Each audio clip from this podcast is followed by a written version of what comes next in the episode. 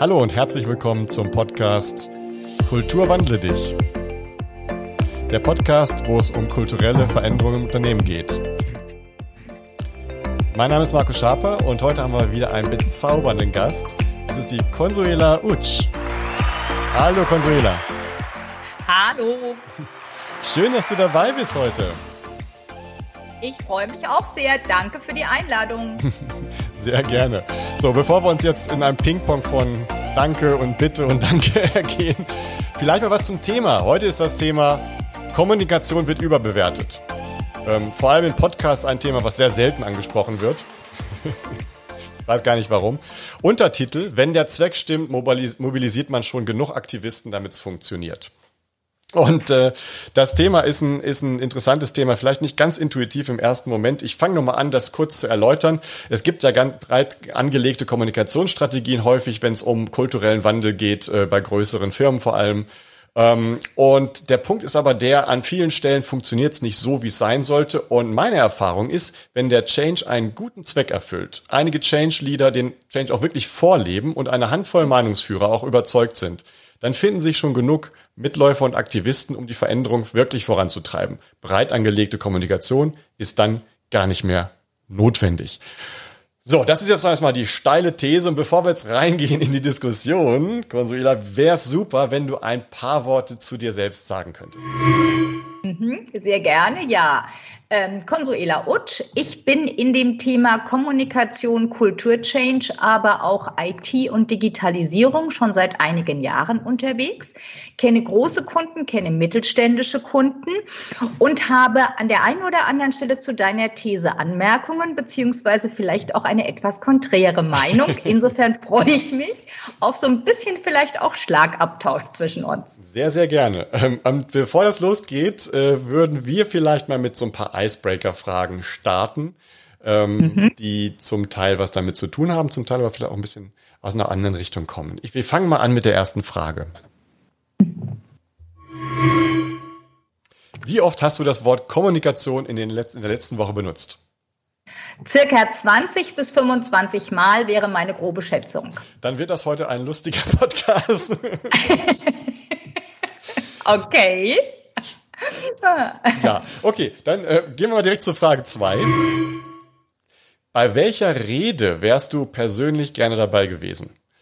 Winston Churchill, We Shall Fight on the Beaches oder Martin Luther King, I Have a Dream oder Martin Luther King, ganz eindeutig. Ich bin noch gar nicht fertig.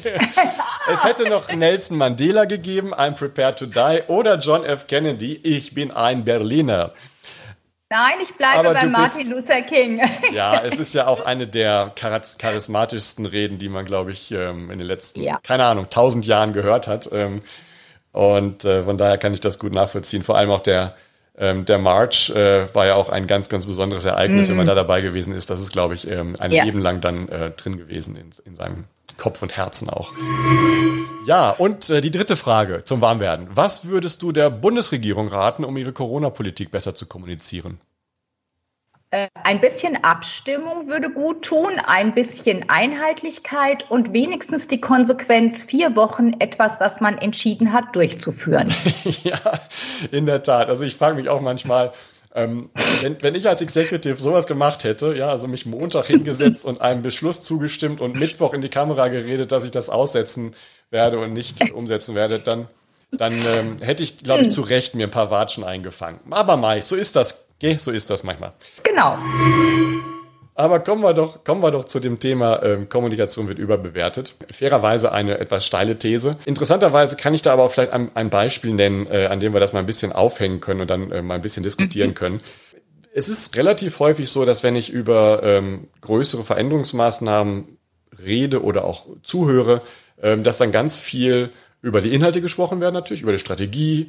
Und da gibt es so einen Change-Teil und dieser Change-Teil ist meist gleichgesetzt mit Kommunikation. Und Kommunikation ist meist gleichgesetzt mit Massenkommunikation. Also wir schicken ein paar E-Mails, wir machen Town Hall, wir machen ähm, was auf der Webseite, Intranet, ähm, vielleicht auch nochmal bei LinkedIn oder Facebook oder bei irgendwelchen anderen sozialen Medien.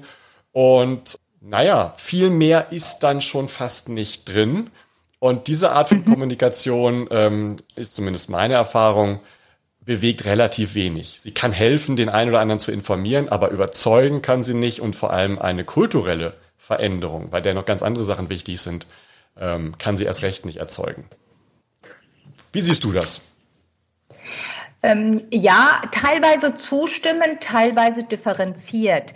Ähm, ja, du hast recht. Wenn ich in, wenn ich eine Zielsetzung erreichen möchte, ich möchte ein neues Tool einführen, ich möchte zwei Prozesse ändern oder vielleicht die Organisation etwas ändern.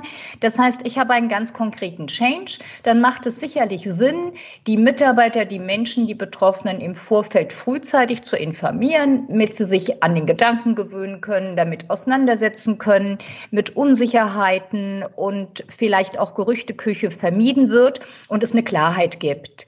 Wenn ich einen kulturellen Change mache, ist es für mich eine sehr ernsthafte Transformation, die über mehr als einen dedizierten kurzen Zeitpunkt und Zeitraum geht. Und dann brauche ich deutlich mehr als die Kommunikation fachlich, sachlich. Hallo Leute, da gibt's jetzt irgendwas und äh, in vier Monaten habt ihr dann ein neues Tool oder einen neuen Prozess oder was auch immer. Und dann würde ich dir recht geben, äh, braucht man deutlich mehr als Kommunikation, dann braucht man auch Apostel wie ich das immer so schön nenne, Vorreiter, die es vorleben, die ein Beispiel geben, die dahinter stehen und die auch aktiv den Mut nicht verlieren, wenn es mal einen Rückschlag gibt, mhm. weil eine kulturelle Transformation ist einfach im Vergleich zu einem Change für mich ein Mega-Ding. Und da brauche ich mehr als nur Kommunikation. Also so würde ich es differenziert betrachten wollen. Ja, ich sehe das tatsächlich ähnlich, aber nur in Teilen ähnlich. Ähm, mhm. ich glaube, aus der einen, äh, auf der einen Seite sind wir uns einig, dass es unterschiedliche Instrumente braucht und äh, Kommunikation äh, ist nicht alles. Es ist auch sehr viel die Arbeit mit den Menschen zusammen. Und ähm, ich komme jetzt nochmal aus meiner ähm, ja, Executive-Sicht. Ähm, da hat man ja die Fragestellung, wie verwendet man die Zeit? Und äh, in der Tat muss man ja auch ein bisschen Zeit auf die Inhalte verwenden. Das heißt, das, das geht nicht ohne. Äh, ohne gute Inhalte, ohne guten Zweck, ohne guten Purpose ähm, ist jedes Programm zum Scheitern verurteilt, selbst wenn es äh, eigentlich was, was Gutes bewirken könnte. Mhm. Aber die Frage, die ich mir häufig gestellt habe, ist, wie verwende ich die Zeit sinnvoll? Verwende ich sie eher nochmal im Fernsehstudio oder an der Tastatur, um E-Mails zu verfassen oder zu redigieren? Ähm, oder verwende ich sie, um und jetzt komme ich zu dem Punkt, den du auch genannt hast, um vielleicht die Meinungsbildner im Unternehmen noch etwas intensiver zu diskutieren, auch über Sorgen und Nöte und ähnliches zu diskutieren. Und äh, fast schon eine umgekehrte Kommunikationsstrategie äh, zu wählen, dass man sagt, so ganz, ganz viel massenweise erzählen wir gar nicht, aber wir lassen diejenigen, die, denen zugehört wird, denen lassen wir alle Informationen zukommen, die sie brauchen, damit sie die Story, die Inhalte, das, was relevant ist, erzählen können.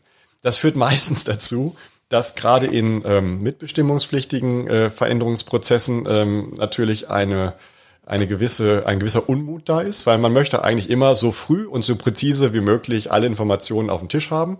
Ähm, hm. das kann ja auch nachvollziehen, aber die sind halt noch nicht auf dem Tisch. Ja, meistens ist das ja genauso wie, ja. wie auch in, in anderen Situationen. Man plant etwas, dann wird es verfeinert und so weiter. Das heißt, äh, eigentlich kommt man mit, mit offiziellen Kommunikationen tendenziell immer zu spät, immer zu ungenau und immer zu wenig.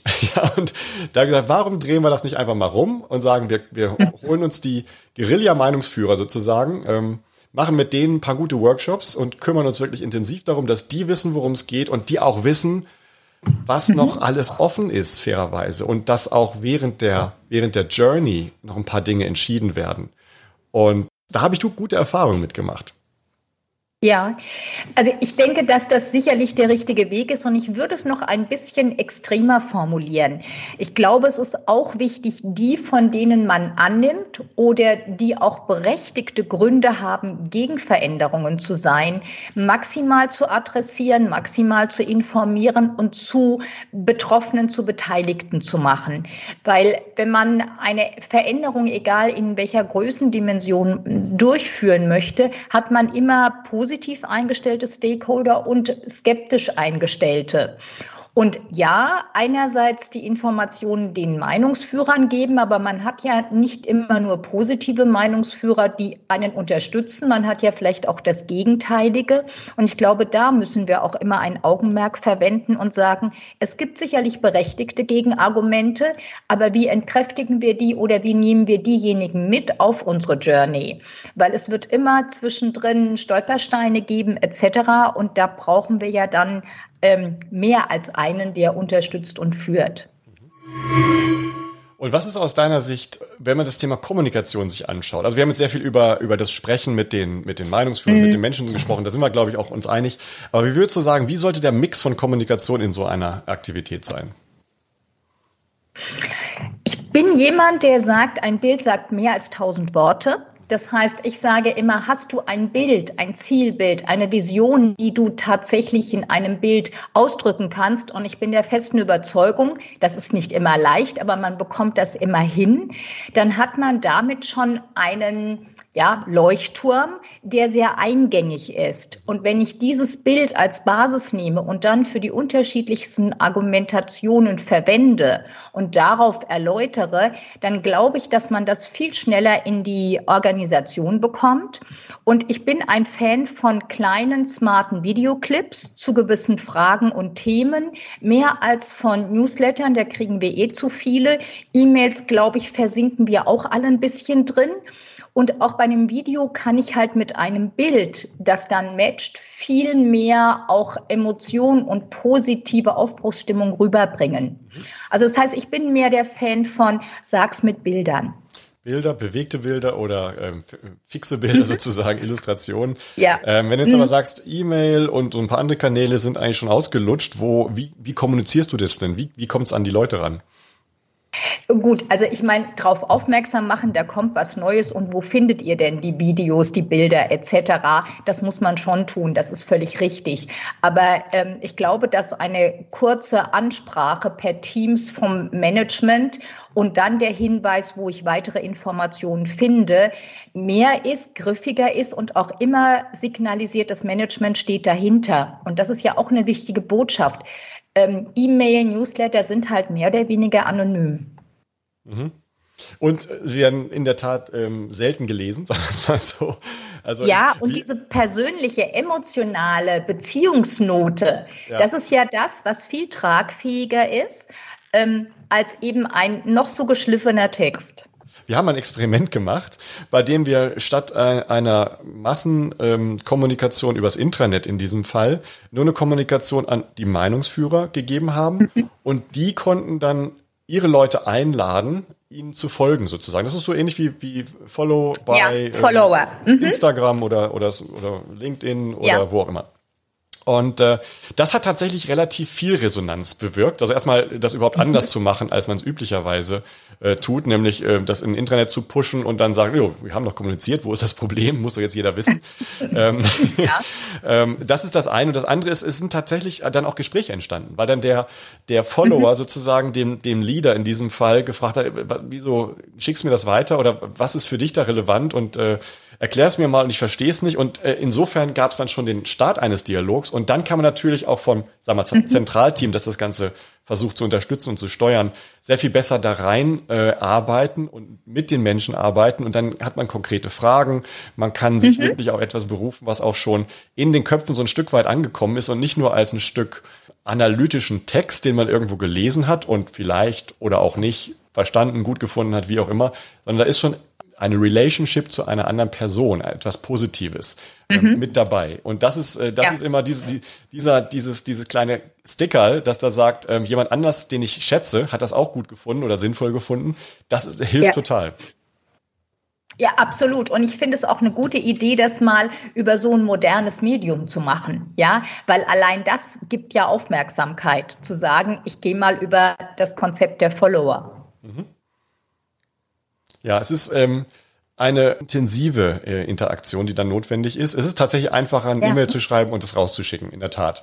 Und äh, von, von dem Zeitinvest ähm, ist es natürlich intensiver, wenn man sich mit äh, vielen Leuten zusammensetzt, äh, auch zum Teil einzeln oder in Kleingruppen zusammensetzt und das durch das kaskadiert.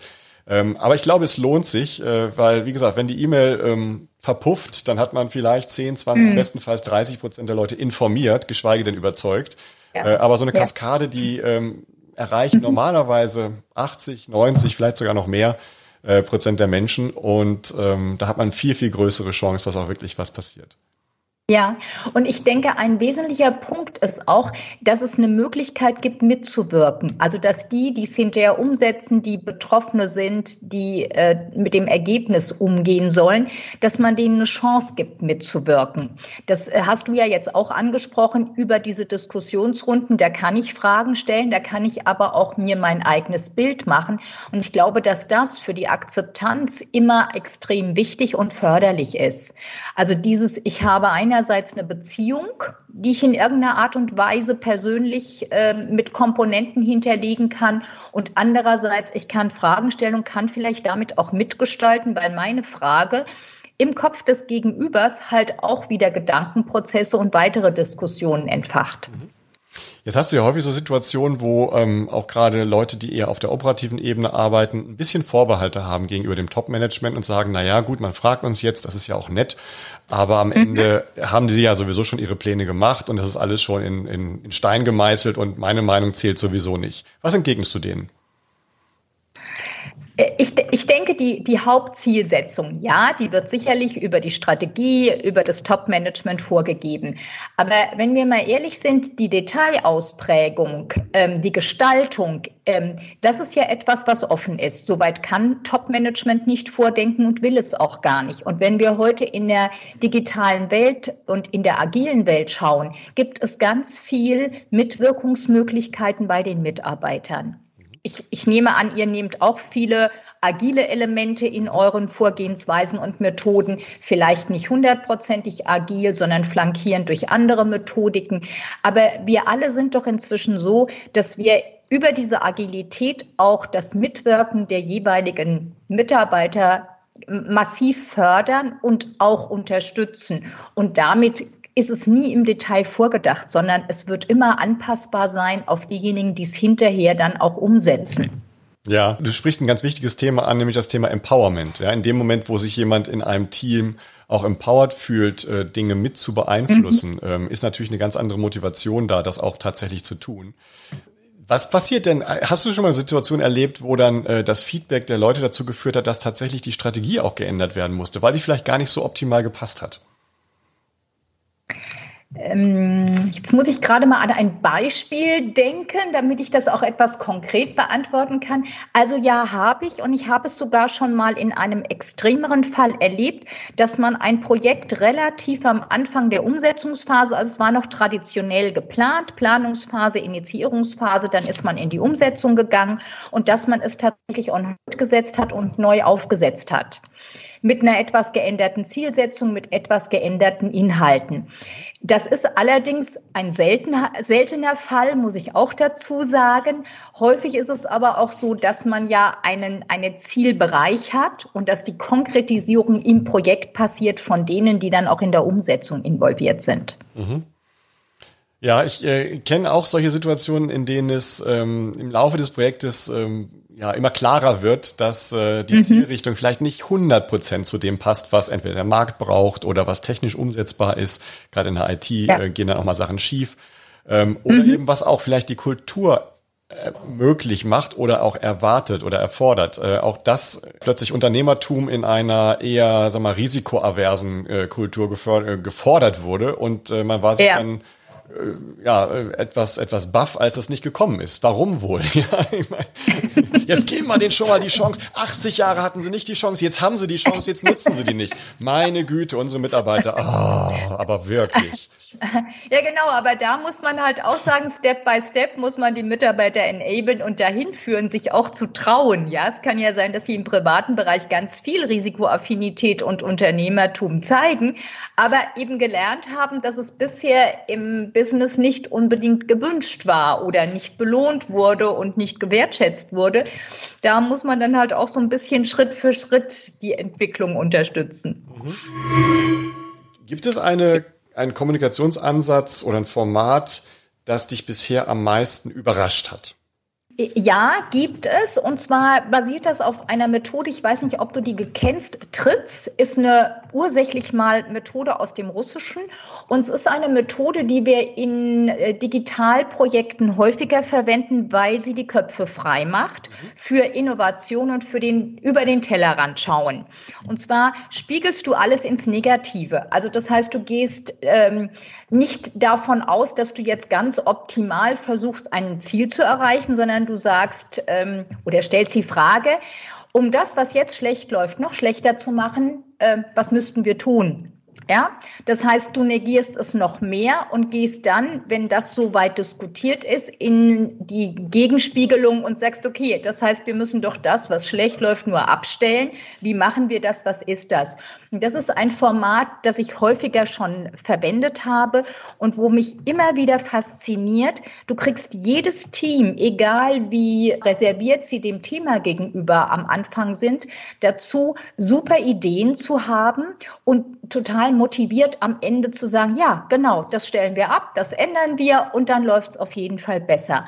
Das gibt diesen Push an Motivation und es kommen die Dinge aus dem Team, die wirklich schlecht laufen, ganz schnell raus. Und mhm. das ist so eine der, eines der Formate, wo ich sage, ja, ähm, du kriegst sie halt alle ans Positivdenken am Ende des der, Session. Mhm. Was passiert da mit Berufsskeptikern und Bedenkenträgern in solchen Situationen? Ja, die, die haben am Anfang der Methode, also die Methode hat fünf Stufen und am Anfang dürfen die ihren Frust, ihre Demotivation, äh, all das dürfen die äußern. Weil das sind ja Themen, die schlecht laufen. Und damit wird der Kopf tatsächlich frei gemacht für das positive Denken, zu sagen, okay, und wie stellen wir das jetzt ab? Und damit kriege ich auch die Skeptiker in eine sehr motivierte Mitarbeit. Und das fasziniert mich genau an dem Format. Was muss denn das Top-Management machen, damit diese Workshops dann nicht nur in sich funktionieren, die Leute mit viel Motivation da rauskommen, sondern dass auch wirklich was in der Realität passiert? Tipp ist immer das Team, das jetzt diese Methode gemacht hat und hat seine Follow-ups davon, das auch in die Umsetzungsverpflichtung zu nehmen und von vornherein. Also das heißt, bevor die reingehen, wissen Sie, das, was Sie am Ende des Tages ähm, erarbeitet haben, da haben Sie auch die Umsetzungsverantwortung. Da muss man hinterher natürlich äh, bezüglich Kosten, Aufwenden und so weiter schauen, ob das immer realistisch ist. Aber ich denke, dass dieses Mitgestalten und Mitwirken können ein unheimlich starker Motivator ist, den wir leider im Business viel zu selten nutzen. auch für mich der Erfolg von den agilen Methoden. Ähm, wenn du ein Scrum-Team hast, können halt alle mitgestalten und mitwirken. Und sie haben ein gewisses mit äh, Wirkungsmöglichkeit. Äh, Vielleicht nur im kleinen Maß, aber es ist in gewisser Weise gegeben. Und ich denke immer dann, wenn wir jemandem die Chance geben, mitzuwirken und auch zu sehen, ähm, da gibt es ein Ergebnis und ich habe dazu beigetragen, aktiv oder weniger aktiv, dann habe ich die Motivation und ich glaube, dass das der stärkste Enabler ist. Und ähm, durch die agilen Methoden ähm, bringen wir Organisationen immer wieder und immer mehr zum Glück in die Situation, das auch zu nutzen. Und diese Motivation ist einfach tragfähig. Mhm.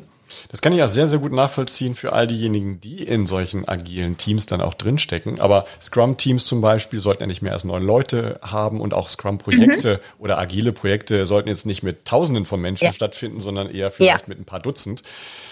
Das heißt, wir werden immer Leute auch brauchen, die vielleicht nur das Tagesgeschäft machen müssen, by the way, die also nicht äh, aktiv und, und mhm. mit einem sehr starken Zeitanteil auch oder Zeitinvest auch mitwirken können. Die, die ja. sozusagen außen vor sind, wie kann man die abholen?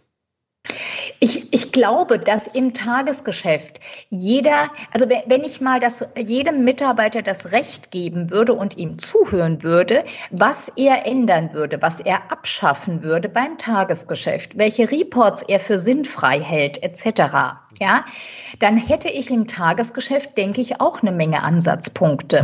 Wir fokussieren im Augenblick Agilität auf Projekte. Das ist auch gut, weil wir müssen irgendwo anfangen und Agilität leben in einer, Organis in einer Organisation bringen, die vielleicht eine traditionellere Führungserfahrung hat, ist ja auch gut. Ich kann nicht alles gleichzeitig umkrempeln, aber ich denke, im Follow-up müssen wir auch mal im Tagesgeschäft sagen, ähm, ja, gib den Mitarbeitern doch auch da den Freiraum zu verbessern, und anders zu gestalten. Und auch da gibt es eine Menge Ansatzpunkte. Mhm.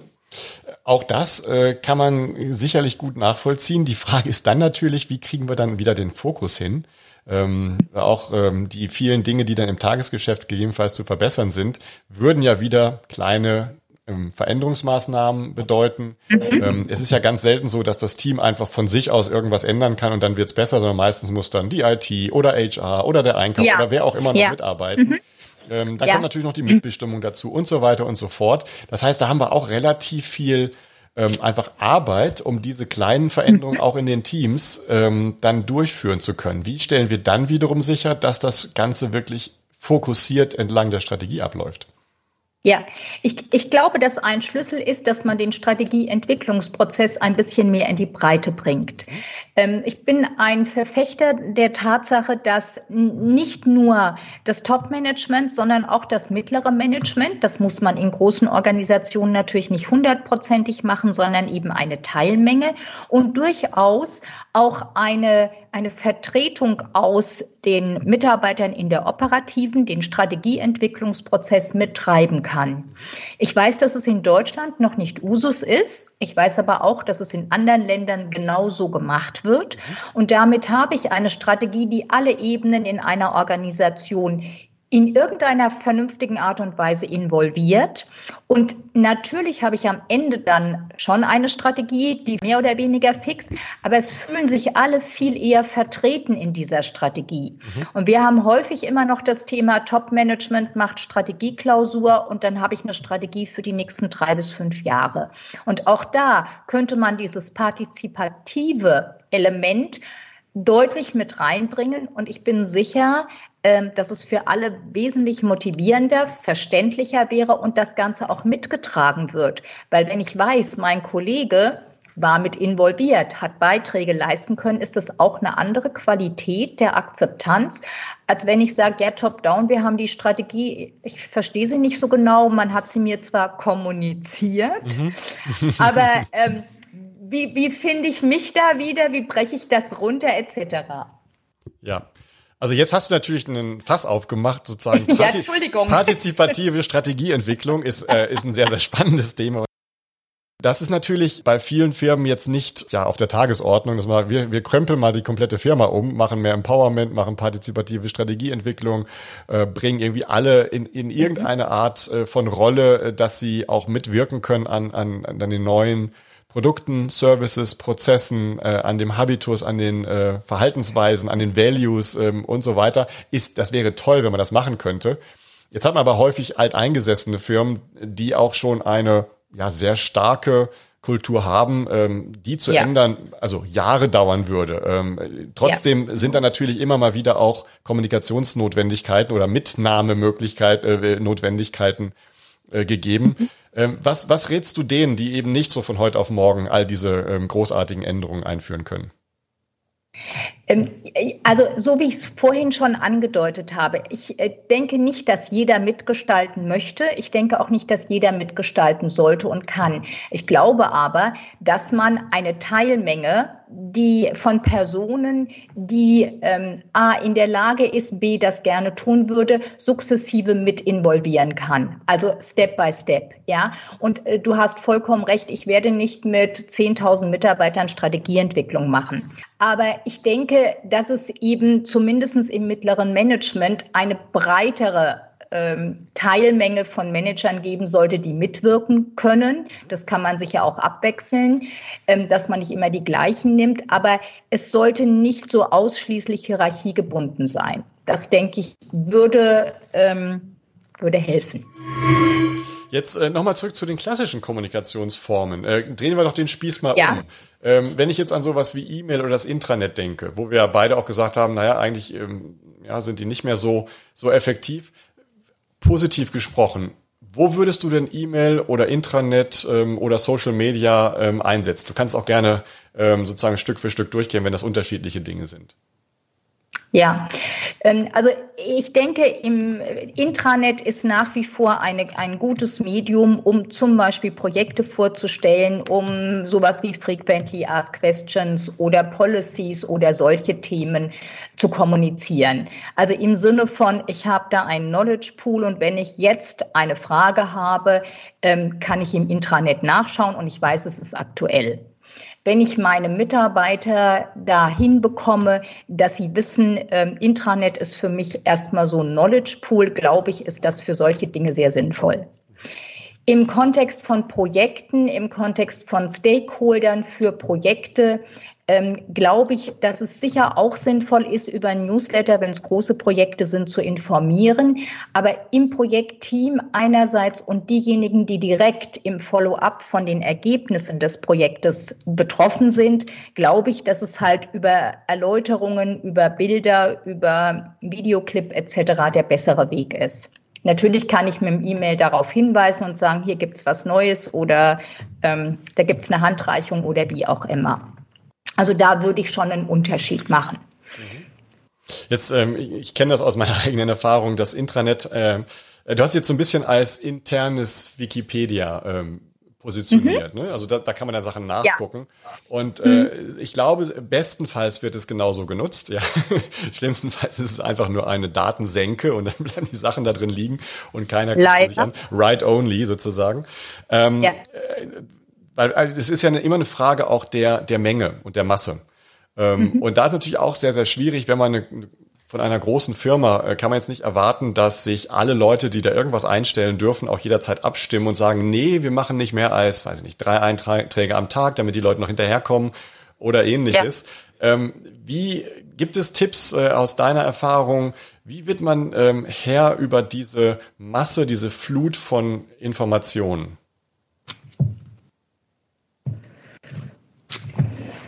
Ganz ehrlich, ist eine Frage, die ich extrem wichtig finde, weil ich glaube, dass wir alle inzwischen extrem viel Informationen bekommen auf den unterschiedlichsten Kanälen und Medien. Und ähm, ich habe darauf keine schlüssige Antwort, weil wenn wir ehrlich sind, auch im Business-Umfeld kriegst du WhatsApps mit irgendwelchen Links und so weiter und guck doch mal. Ähm, du hast so viele Netzwerke, in denen du bist, in denen es auch sehr viele gute Informationen gibt. Ähm, von der Seite her, ich habe da im Augenblick keine Königsantwort. Wenn du eine hast, wäre ich dankbar, lernen zu dürfen. Wir können ja mal die, die Zuhörer fragen, ob die eine kennen. Was ich, an was ich denke, ist, äh, über die letzten Jahre gab es ja immer mehr Kanäle, die irgendwie relevant waren. Ja, ganz am Anfang ja. gab es vielleicht nur die E-Mail und da hat man den E-Mail-Eingang mehrfach am Tag gecheckt mhm. und wenn du das gemacht hast, war es im Grunde immer Azure. Äh, dann kam irgendwann das Intranet dazu. Dann kam jetzt, jetzt kommt auch LinkedIn dazu, Social Media und so weiter und ja. so fort. Ähm, und du hast mindestens mal sechs, sieben, acht Kanäle, die relevant sind, die man also auch immer im mhm. Auge behalten sollte, um wirklich nichts zu verpassen.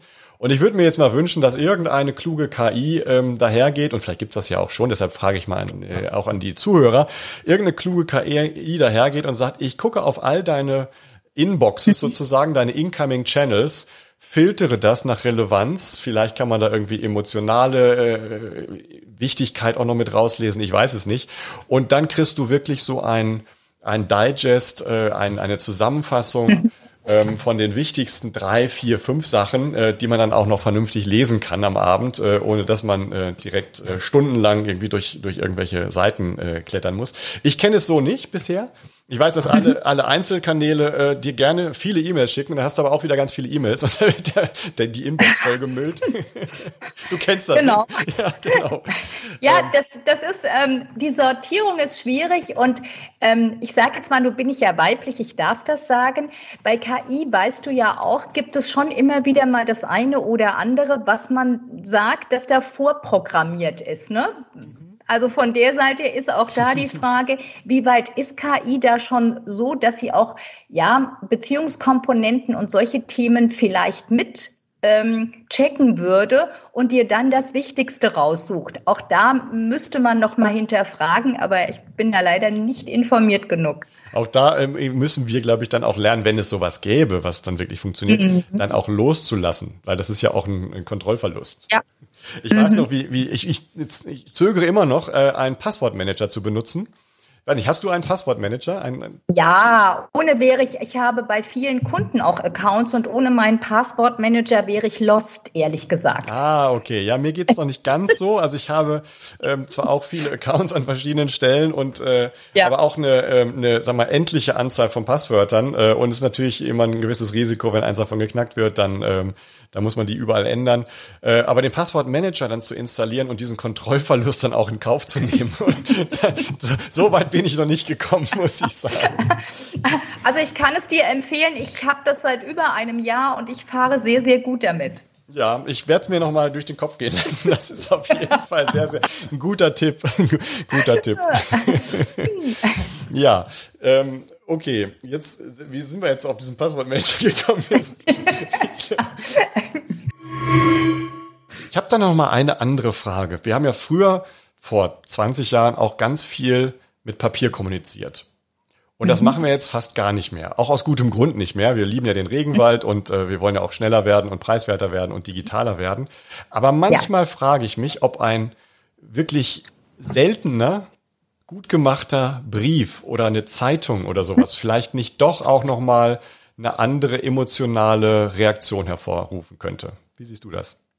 Ich denke aufgrund der Seltenheit ja. Und ich für mich habe entschieden, dass ich zu runden Geburtstagen zum Beispiel tatsächlich noch eine handgeschriebene Karte oder einen handgeschriebenen Brief sogar mit Füller schicke und mir dann auch bei der Formulierung viel Mühe gebe, weil ich glaube genau dieser Seltenheitswert und ähm, es ist noch mal eine andere Qualität und ja, ich denke, wir sollten es nicht ganz aus unserem Leben verbannen. Es wird seltener werden, aber ab und an ist es ein Highlight und ich freue mich selber auch, wenn ich selten, aber ab und an einen persönlichen Brief oder ein Schriftstück bekomme. Ja, gerade gerade handgeschrieben ist natürlich dann was sehr Besonderes, weil es ja auch so dieses ähm, unwiderrufliche hat. Ne? Du hast dann etwas geschrieben und das ist auf der mhm. auf dem Papier. Du kannst es vielleicht ja. auch wegretuschieren oder ähnliches, aber das sehe man dann, ja, oder du musst es neu starten. Und mhm. äh, ich glaube, äh, so wie du es sagst, in der Tat äh, wird man da wahrscheinlich mehr Fokus auch drauf legen und mehr Zeit dafür verwenden, gute Formulierungen zu finden, sich wirklich dann auch zu überlegen, was man da schreibt und kann nicht eben mal was in die Tastatur hauen und dann mit der mhm. Backspace-Taste alles wieder wegmachen, wenn es dann doch nichts war. Wir haben noch nicht über das Thema Qualität der Kommunikation gesprochen. Ich habe manchmal den Eindruck, dass über die schnelle Verfügbarkeit von elektronischen Medien eben mal kurz was eintippen, dann wieder löschen, ähm, redigieren ja. und so weiter ähm, auch letztendlich die Qualität der Kommunikation ein bisschen gelitten hat. Man schickt das eben mal mhm. kurz raus und naja, ob es jetzt 100 Prozent war oder nur 80 oder 60 oder 40, ja. doesn't really matter. Und da können natürlich auch dann ganz viele missverständliche äh, Missverständnisse und ähnliches passieren. Die können auch passieren, wenn man sich das gut überlegt hat. Ja, don't get me wrong. Ja. Aber irgendwie habe ich doch ja. den Eindruck, dass man sich ein bisschen weniger Mühe gibt mit der Qualität und den Inhalten der Kommunikation. Ja, da würde ich dir zustimmen. Und was mir auffällt, ähm, es gibt ja auch so eine Art der, der grundsätzlichen Höflichkeit oder der Wertschätzung. Und das ist etwas, was bei manchen E-Mails inzwischen auch ein, eine deutliche Reduktion erfahren hat. Also wenn ich ein E-Mail bekomme und die Anrede S S.G.F.Utsch, dann sage ich, dann lass die Anrede bitte weg und schreib Hi. Das sind nur zwei Zeichen. Das ist dann aber noch netter irgendwie als so eine Abkürzung. Oder unten MFG oder ähm, G-Punkt für Grüße oder so. Dann sage ich mir, ähm, also entweder lasse ich es dann ganz weg und mhm. mache rein den sachlichen Inhalt ohne Anrede und ohne Grußwort. Oder ich persönlich, aber das mag jetzt eine ganz persönliche Empfindung sein, ähm, ich denke, diese zwei, drei Zeichen mehr, um einen vernünftigen Guten Morgen oder Hallo-Gruß ähm, zu schreiben, so viel Zeit muss sein. Aber wie gesagt, das ist meine persönliche Meinung. Ja, meine Kinder lachen immer darüber, wenn ich ähm, auf WhatsApp ihnen ähm, Guten Morgen Kinder ähm, und dann irgendwas äh, erkläre und dann schöne Grüße, euer Papa oder Markus. Dann lachen sie immer, Papa, das schreibt man doch nicht mehr.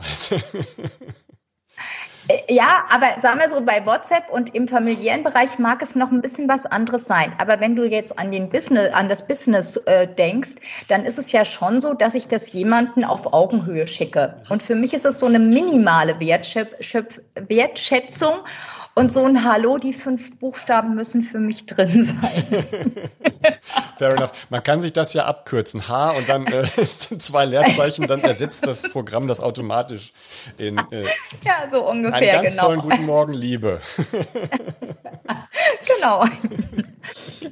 ja, aber ähm, um zu deinem Anfangsthese zurückzukommen, ich denke auch, dass wir oberflächlicher ähm, unsere Worte wählen und dass dadurch zum Teil auch mehr Verwechslungsgefahr oder Missverständnisse auftauchen können. Ja. Oder dass wir jetzt gerade in einer, in einer Phase sind, die sich auch ändert. Ähm, also mhm. ich zitiere nochmal meine Kinder, ähm, wenn ich die dann hier und da mal auf einen Rechtschreibfehler oder einen Grammatikfehler oder ähnliches hinweise, sagen sie, aber Papa, das ist doch völlig egal, darauf achtet keiner mehr. Es geht darum, was wir sagen. Ja. Und wenn wir es mal falsch sagen und es ganz missverständlich ist, dann kann man noch eine, was auch immer, WhatsApp hinterher schicken mit Sternchen Korrektur. Und das ja. ist völlig in Ordnung. Also, ja. ja. man zinst das schon ab, ja, dass da sozusagen nicht mehr die, ja. die Qualität da ist, die, die Präzision da ist, weil im Zweifelsfall kann man es ja eh noch korrigieren. Das ist richtig und ich glaube auch, wenn wir noch mal fünf oder zehn Jahre weiterschauen, werden wir fast alle nur noch per Spracheingabe kommunizieren. Dann ist es ja auch wieder in Ordnung, wenn das Programm das dann entsprechend umsetzt. Mhm. Ja, aber ich glaube, dass die Tendenzen eindeutig von der geschriebenen Sprache weggehen zu dem, was wir halt so kommunizieren. Da müssen wir uns nur überlegen, ob da nicht unsere Sprachmelodie etc. Ähm, auch wieder viel Signale schenkt, weil wir können ja nicht nicht kommunizieren, wie wir wissen.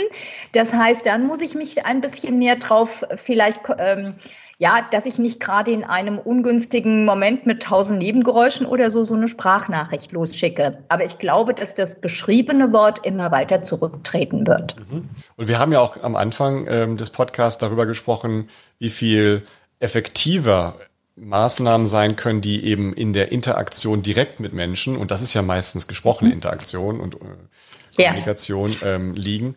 Und äh, insofern gebe ich dir recht, ich glaube auch, dass das gesprochene Wort noch mal mehr transportieren kann, wenn es denn auch authentisch rüberkommt und äh, wenn man sich auch da wiederum ein bisschen Mühe gibt, Hintergrundgeräusch hast du genannt, aber auch von der Formulierung oder was man eigentlich sagen will, mhm. äh, dass man sich vorher zumindest mal so die zwei, drei Kerngedanken zurechtlegt, äh, damit die auch halbwegs in einem Stück rauskommen.